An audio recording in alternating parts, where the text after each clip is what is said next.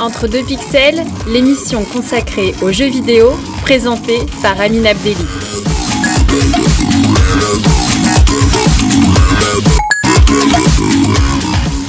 Bonjour et bienvenue dans ce nouveau numéro d'Entre deux pixels. Dans l'émission d'aujourd'hui, je reçois Pierrick Kerol, diplômé de l'école supérieure de réalisation audiovisuelle. Il s'occupe aujourd'hui du sound design pour le jeu Minimal Move. Bonjour Pierrick. Salut alors pour commencer, un peu une question rituelle, quel a été ton premier rapport aux jeux vidéo? Alors euh, c'est quand j'avais 3 ans, donc c'est ma maman qui m'a initié euh, aux jeux vidéo. Elle avait euh, à l'époque une Super NES, donc j'étais déjà baigné dans les platformers de l'époque, donc les Super Mario Bros, Donkey Kong Country. Et j'avais même la chance, enfin en tout cas elle avait un peu cette chance d'avoir chopé une cartouche adaptateur pour euh, Game Boy Color. Donc euh, là où tous mes copains euh, jouaient à Pokémon bleu ou rouge sur leur petit écran, moi c'était sur grand écran chez moi. Ah ouais, c'était un peu le luxe. Et à partir de là, est-ce que à quel moment tu t'es dit j'ai envie de j'ai envie d'en faire mon métier, travailler dans ce domaine-là? Alors c'est venu assez tardivement.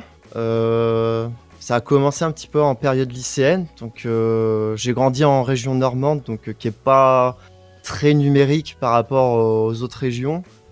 Donc là-bas, c'était euh, soit tu pars en CFA, soit en fac de droit, de médecine, ou alors tu as quelques cursus scientifiques, euh, voire informatiques, mais qui sont euh, assez durs d'accès niveau emploi dans le coin.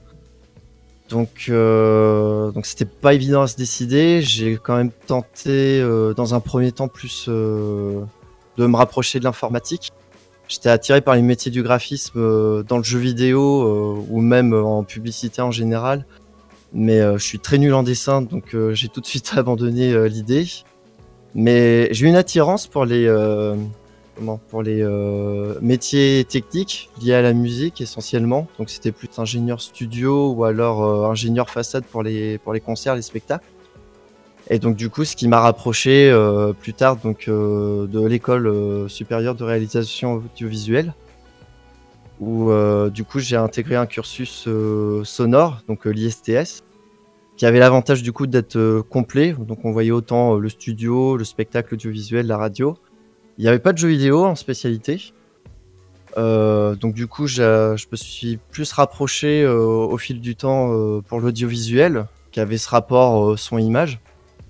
Et euh, c'est en cours de troisième année du coup, donc euh, la dernière année où euh, seulement maintenant en fait, je, à partir de ce moment-là, j'ai voulu me rapprocher du jeu vidéo. Je me suis dit bah tiens pourquoi pas faire du son et de la musique pour ça aussi, c'est possible. Et puis je commençais à intégrer des petits projets étudiants ou à l'étranger.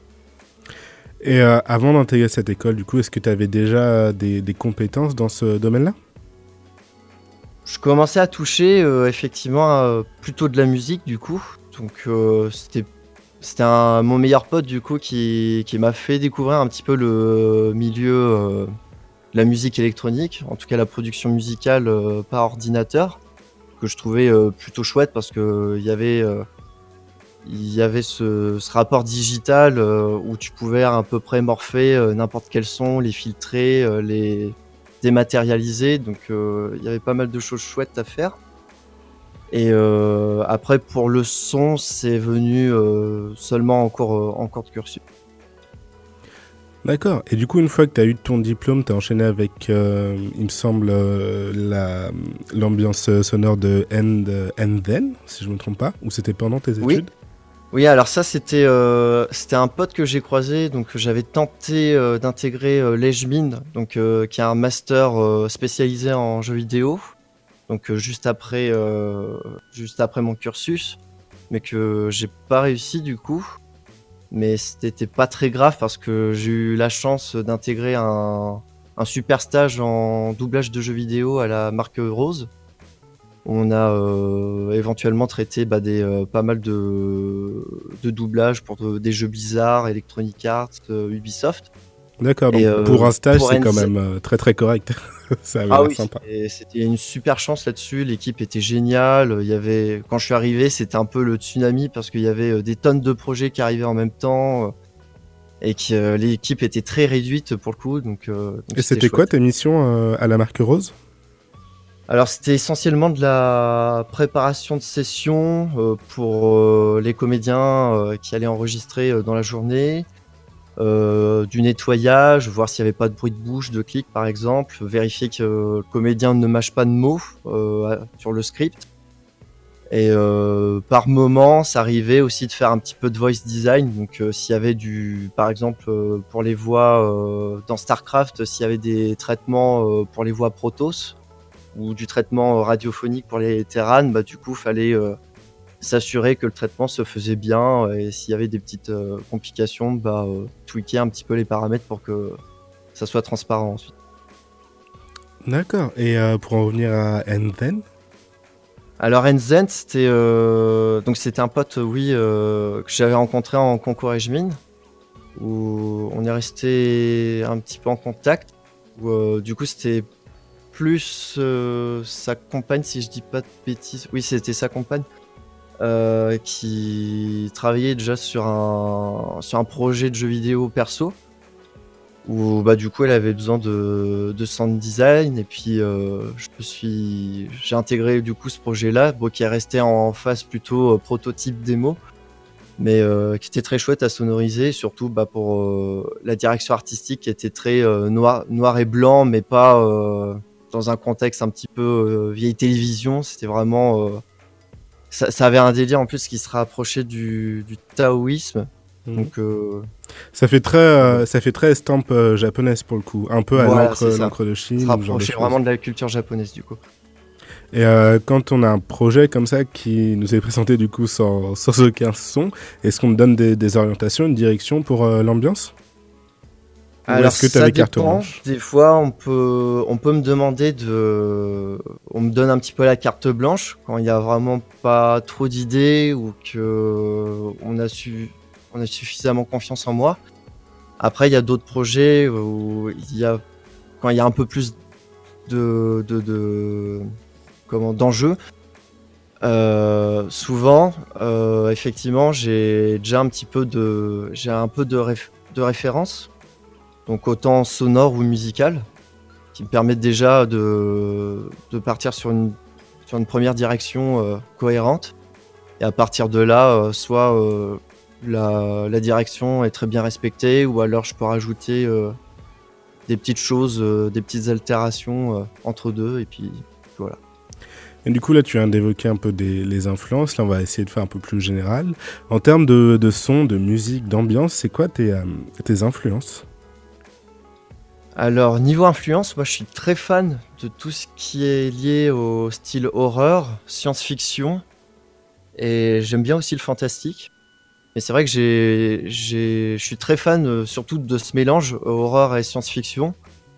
Euh, pour ça d'ailleurs que je suis, très fan de la série euh, Dead Space ou des jeux comme Soma par exemple, où t'as as vraiment un délire très futuriste, t'as ce côté survivor et puis t'es dans un univers euh, où il y a, y a rien de réaliste en fait. C'est t'as beaucoup de place à l'imagination et c'est ça que je trouve très fort, c'est que y a dans ce genre d'univers, il y a une grande place pour les pour les émotions euh, notamment. Et c'est souvent des bandes son pressantes. Et par quoi, par quoi ça passe? C'est quoi un peu la recette derrière pour faire une, euh, une bande son oppressante pour un jeu d'horreur qui se passerait dans l'espace? Bah, par exemple, si tu prends euh, Dead Space, donc euh, le compositeur, si je dis pas de bêtises, il me semble que c'est Jason Grave. Euh, donc le compositeur en tout cas de Dead Space, qui d'ailleurs, ce qui est bizarre, c'est que si tu compares le 1 et le 3, les, on va dire la matière sonore, elle, varie légèrement. Les, textures sont assez variées. Mais par exemple, si tu prends plus l'exemple de Dead Space 1, euh, il y a beaucoup de dissonances et beaucoup de clusters, c'est beaucoup euh, de d'effets un petit peu euh, crescendo bizarres qui, qui donnent un peu cette sensation un peu paranoïaque. Alors que par exemple Dead Space 3, on va jouer plus sur l'ambiance un peu calme et tendue quand même. Donc ça joue plus sur de la tension plutôt que de la dissonance direct. Donc et c'est. Enfin voilà quoi. Et euh, du coup, j'ai un peu creusé aussi au niveau de tes influences. Il y a la bande son de, de Doom qui, pour le coup, est assez assez peu oppressante. Ah, pour le coup, elle est très elle est très gore, ouais. Après, est- en tout cas, si tu prends, euh, on parle du Doom euh, 2016 qui est sorti récemment. Oui, oui. Ouais, alors celui-là, du coup, effectivement, c'est euh, bah, c'est quelque chose d'extrêmement puissant qui nous a fait euh, Matt Gordon parce que euh, il y, a, cette brutalité bah, qui est qui est, enfin, qui est omniprésente, comme euh, t'as du gore absolument partout, qui est bien représentatif du coup de du, style métal, en tout cas du, du métal, on va dire. euh, euh, modéré parce que c'est pas non plus euh, du, black metal avec beaucoup de scream ou ce genre de choses. C'est qu'on garde vraiment la, comment la, texture électrique et agressive de ce style-là du coup, qui, qui fait qu'effectivement en plus c'est euh, des tempos euh, plutôt plutôt rapides donc euh, ça encourage en plus le joueur à être en mouvement constant à tout le temps bouger, faire attention à lui, à regarder gauche-droite, foncer, détruire tout sur son passage et, et voilà. Oui, pour le coup, ça reste une, une autre forme de pression. Et euh, Voilà. pour revenir un peu à, aux jeux sur lesquels tu as travaillé, il y a aussi Zola Tate Spatial. Donc là, qui se rapprochait un peu plus de, de ton univers, si je comprends bien. Ouais. Comment comment t'es venu à bosser à bosser dessus? Euh, alors ça, j'avais trouvé. euh, c'est vraiment par hasard. euh, je me perdais un petit peu sur les forums en développement jeux vidéo du coup. Puis je suis tombé sur euh, donc euh, Jérémy Bertrand, donc euh, qui, est- qui a développé le jeu. Euh, donc qui a recherché un son designer, un compositeur, et puis bah euh, du coup j'avais proposé mes, services pour euh, sonoriser son jeu, donc qui avait accepté. Donc c'est disons que les besoins étaient assez assez légers, mais j'ai pu proposer quelque chose plutôt sympathique en tout cas qui lui qui lui convenait bien. Et puis qui avait ce rapport à l'espace du coup qui était qui était chouette. Enfin, en tout cas, je, je me suis amusé euh, essentiellement pour la musique à euh, mélanger un petit peu de sonorité euh, spatiale, donc comme des petit peu comme des messages radiophoniques au travers de la musique du coup, et puis ça, ça donne une petite touche personnelle à la musique. D'accord. Et est-ce que, du coup, pour rester dans le thème de l'espace, est-ce que tu suis. est-ce que tu, ça te parle la bande-son de- du studio de Subset Game qui a fait Faster Than Light, notamment Ouais. Est-ce que, du coup, c'est des- ces genres de choses qui, oh, qui peuvent t'inspirer et te- t'inspirer pardon, et te, te guider un peu? Alors, euh, FTL, j'ai. Pas tant écouté que ça parce que. euh, di- disons, quand ça se rapproche un petit peu de la musique euh, du, du style euh, chiptune, enfin, que c'est pas essentiellement chiptune, mais c'est euh, de l'ambiance un petit peu. euh, euh, Enfin, un petit peu minimaliste, simpliste. Euh, moi, j'aime. Enfin, je suis pas. Je suis pas spécialement fan de ce.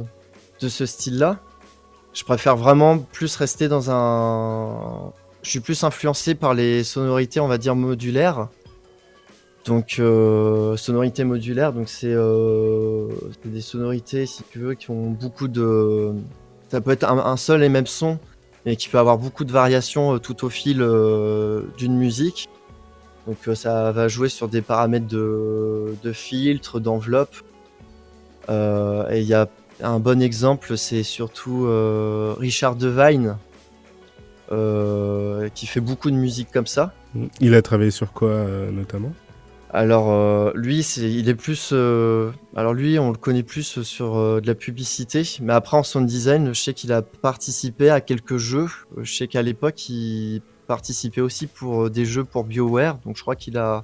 Il me semble qu'il a fait quelques Mass Effect. Et euh, mais en tout cas, lui, il a, il a, il aime beaucoup jouer avec le modulaire, donc il a euh, un rack énorme avec plein de, plein de bidules, avec plein de câbles partout, qui fait que il a des sonorités vraiment uniques, qui modulent tout au long, tout au long de la composition, et qui fait que le, le son euh, n'est jamais le même. euh, euh, Enfin, toutes les 20 secondes, à chaque fois, il y a un paramètre qui vient se rajouter, euh, et encore un autre, et encore un autre. Et... D'accord. Et euh, du coup, est-ce que toi, tu utilises un matériel particulier pour pouvoir travailler? Bah pour le coup, au cours de mon cursus, du coup, j'ai eu un peu ce coup de foudre bah, pour les synthétiseurs modulaires, en tout cas les, les, modules comme ça, de ce genre. Euh, en regardant, euh, c'était The Sprint, donc euh, c'était une série documentaire qui montrait le, la production et le développement de, Halo 4. Je, dis pas de bêtises, ou ça doit être Halo Guardian. Je sais plus. Mais en tout cas, bah, je suis tombé sur ce passage où il y avait Kyle Fraser, donc le senior sound designer qui bosse donc pour Halo, donc pour 343 Industries. Et dans son studio, en fait, il avait, il avait littéralement un mur avec plein de bidules. Et je regardais, je me dis, c'est quoi tous ces boutons, ces câbles partout? Et puis, il arrivait en fait à, il arrivait à capturer en fait l'électricité, la lumière euh, des ampoules ou des appareils, un petit peu tout ce qui est euh, euh, tout ce qui est un petit peu les, boules néon ou quand tu poses le doigt, ça te fait un petit arc lumineux, par exemple. Et puis il avait des petits, il avait plein de bidules. où il arrivait à capter un petit peu ce, signal électrique, il arrivait ensuite à faire passer dans, dans son synthétiseur modulaire, dans tout son système modulaire, et il arrivait à créer des textures euh, uniques, complètement originales, qu'il arrivait ensuite à, à son, enfin, il arrivait à les traiter, à les designer pour les intégrer ensuite pour des, euh, ça peut être pour euh, des fusils laser, ça peut être pour des des vaisseaux spatiaux, ça peut être pour des attaques spéciaux, des attaques spéciales, pardon. Un peu, là, ça me fait penser au, compositeur de, de, Star Wars, qui est parti avec des trucs complètement qui n'est très spéciaux. Par exemple, je pense notamment au bruit des sabots laser qui faisait ça avec des, antennes, il me semble. Oui. Du coup, c'est marrant, on retrouve un peu euh, ce côté dans la SF de, euh, de bricoler des sons. C'est que tu as, euh, un peu ce rapport humain-objet qui fait qu'il va manipuler, enfin, il va déjà manipuler un, un objet pour ensuite capter une, une, texture sonore très particulière. Et puis après, avec les outils d'aujourd'hui, maintenant on peut presque faire tout et n'importe quoi. Ça t'arrive à complètement dénaturaliser cette, euh, cette texture-là, et puis tu, tu, en ressors avec euh, une infinité de sons. Et des fois, c'est même le piège, on va dire, en tant que sound designer, c'est que tu peux rester, euh, tu peux rester sur un seul et même son en boucle euh, qui, module tout le long, tu vois. Mhm. Mais euh, des, fois, tu n'arrives pas à ressortir un petit peu de, de cette exploration-là. Et des fois, si tu, si tu cherches trop, si tu vas trop loin, des fois, bah, tu arrives à presque perdre ton objectif. Et euh, ça, c'est un petit peu le, c'est un petit peu le point fort des, des grands sound designers aujourd'hui, c'est qu'ils arrivent à se dire au bon moment, tiens, faut que je m'arrête et puis euh, je pars avec ce son-là, il, il, me correspond, enfin, ça, ça correspond à ce que je souhaite. Oui, parce qu'il y a forcément une infinité de sons quasiment, il faut savoir se, se restreindre un peu. Avant de, de continuer, je propose qu'on s'écoute euh, un petit extrait de, de Minimal Move, en fait, du teaser.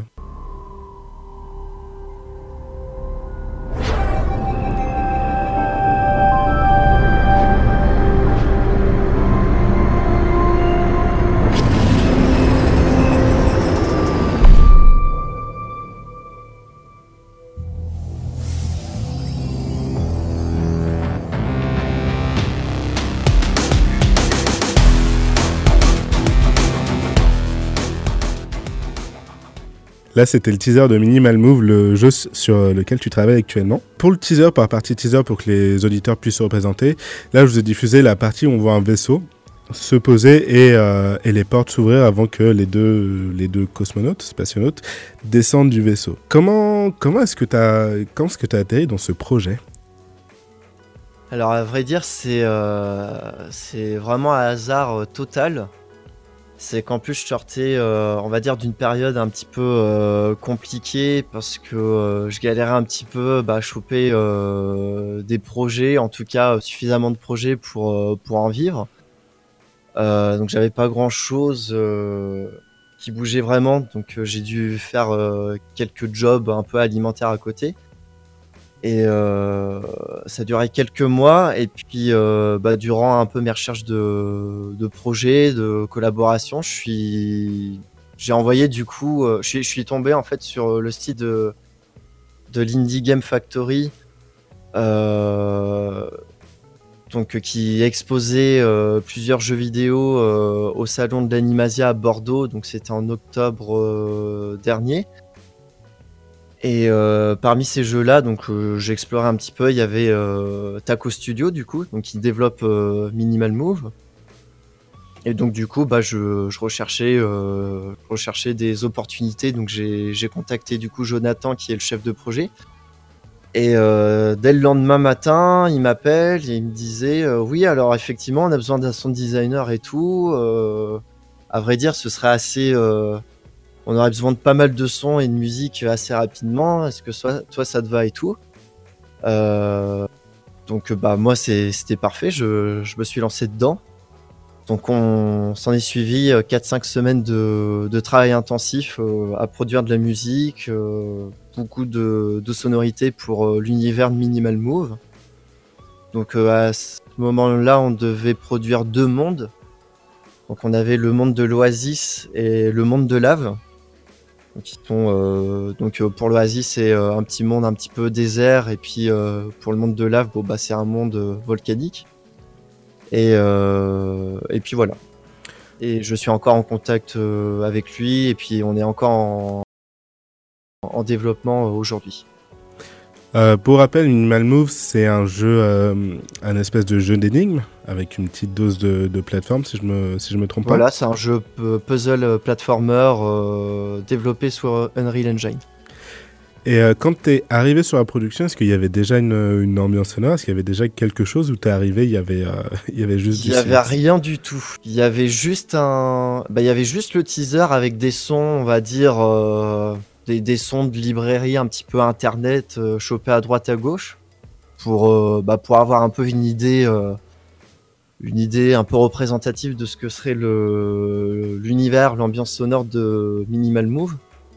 Et à partir de là, en fait, en, bah, revoyant un petit peu le teaser, euh, on avait rediscuté euh, à ce propos et j'avais je me suis proposé euh, pour refaire toute, toute la bande son pour le teaser de Minimal Move. Il a tout de suite accepté, et on a trouvé, on a trouvé une bonne direction tous les deux et puis ça a fonctionné. Et euh, donc là, je pense en termes de, de développement, par exemple pour les films, les séries, souvent le- la partie son arrive plus ou moins à la fin. Je pense au film euh, Old Man Logan où euh, tous les dialogues quasiment étaient réenre- réenregistrés en studio. Ouais. Est-ce que en termes de, de jeux vidéo, c'est la même chose? Est-ce que le son arrive en tout dernier ou est-ce que c'est quelque chose de plus organique? Alors c'est c'est assez dépendant, on va dire, des, des productions. Il y a deux écoles en, euh, la plupart du temps, même si euh, on préfère l'école de d'avoir un sound designer et un compositeur euh, le plus tôt possible pour avoir le temps de traiter tout ce qu'il faut et de d'intégrer les sons au fur et à mesure. Parce que c'est que deux personnes différentes.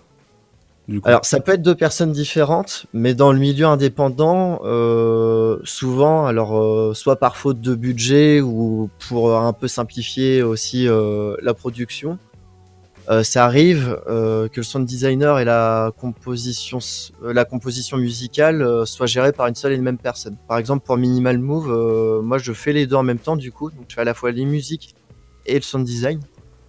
Et alors pour, en tout cas pour la démo qu'on voulait faire pour les salons qu'on a fait en octobre et novembre, effectivement du coup je suis arrivé quelque part vers la fin de prod, en tout cas pour l'objectif de démo. Mais après effectivement pour euh, le, le jeu dans son résultat final, ça fait que je suis arrivé quand même euh, au, quelque part euh, au début milieu de prod, si on peut dire ça comme ça.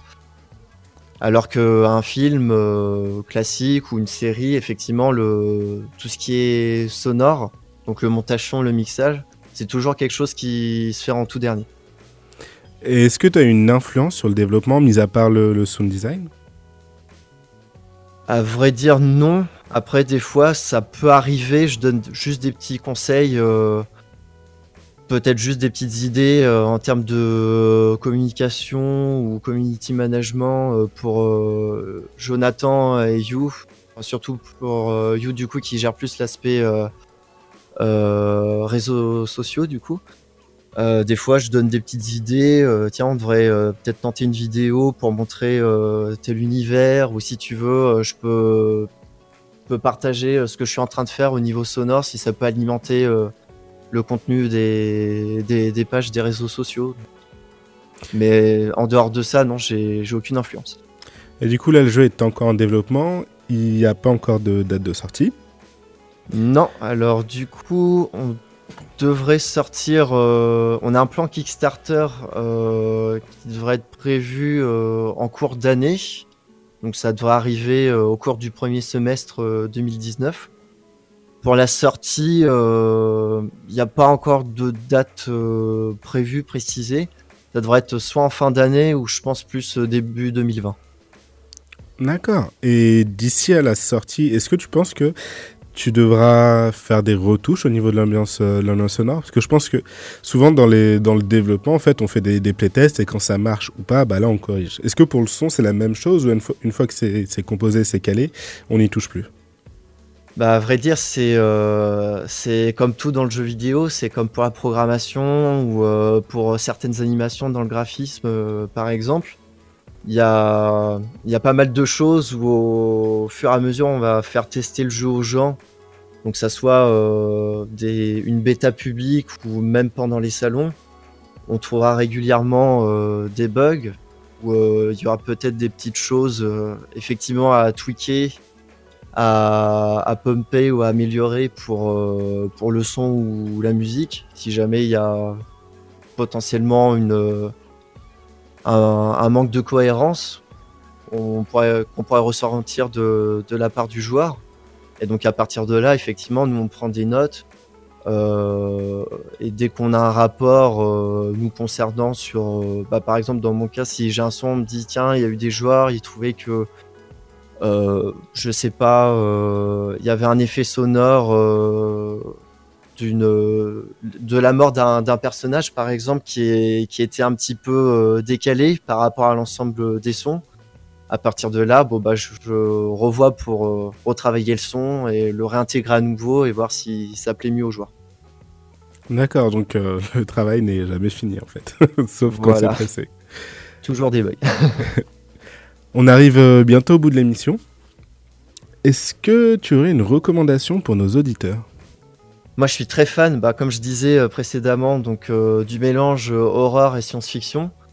Donc rien que pour ça, je vais citer Soma en recommandation, donc développé par Frictional Game, qui sont les développeurs de Penumbra et Amnesia, qui est juste magnifique, y a un sound design monstre fait par Samuel Justice et des musiques absolument sublimes et qui a également aussi euh, il y a pas mal euh, il y a pas mal de ressources qu'on peut trouver euh, sur le net concernant le bruitage parce qu'il y avait un bruiteur qui était assimilé pour tout ce qui est bruit de pas présence des personnages et, donc c'est un, une super prod qui a été réalisée par le par le par le studio que je vous recommande vivement.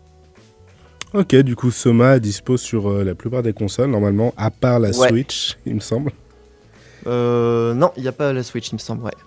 Merci Pierrick d'avoir répondu à mes questions. Vous pouvez suivre son travail sur le jeu Minimal Move grâce à leur site euh, www.minimal-move.com. Vous pouvez retrouver le podcast de l'émission sur le SoundCloud de LFM. Demain matin, retrouvez Thibaut pour la matinale et pour ma part, je vous